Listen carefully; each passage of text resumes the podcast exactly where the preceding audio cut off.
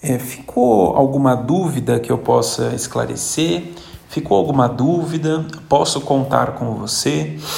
Isso são perguntas que a gente usa, chamadas perguntas de validação, né?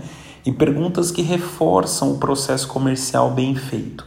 Quando você está no processo de vendas, né, uma das melhores coisas que você pode fazer é o chamado fechamento parcial. O que é fechamento parcial? Você vai quebrando as objeções antes mesmo que elas aconteçam.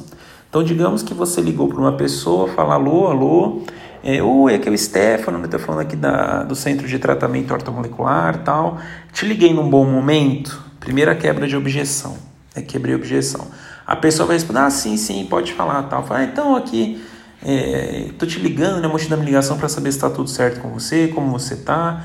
E o, por exemplo, eu vou, vou remarcar a consulta, né? E para a gente remarcar a consulta que tipo, você tinha marcado no dia tal e por algum motivo você não pôde vir, né? Então eu estou ligando para saber qual o melhor dia e horário para a gente remarcar essa consulta.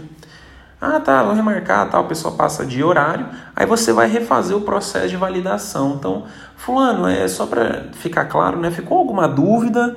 Ah, não, não ficou. Então, reforçando, você nesse dia vai passar em consulta, sua consulta é gratuita, tá? Você vai passar com a nossa doutora, ela vai entender o que, que você está buscando, os seus objetivos e principalmente como nós podemos te ajudar.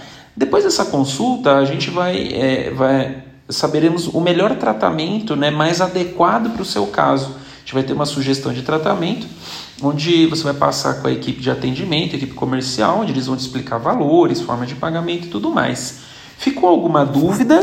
A pessoa respondeu não, né? Ah, então ó, posso contar com você no dia tal, tal, dia tal, horário tal, endereço tal. A pessoa sim, posso, então, ó, vou mandar um WhatsApp para você confirmando esse nosso compromisso, tá? Então, esse foi um exemplo né, que eu uso de confirmação.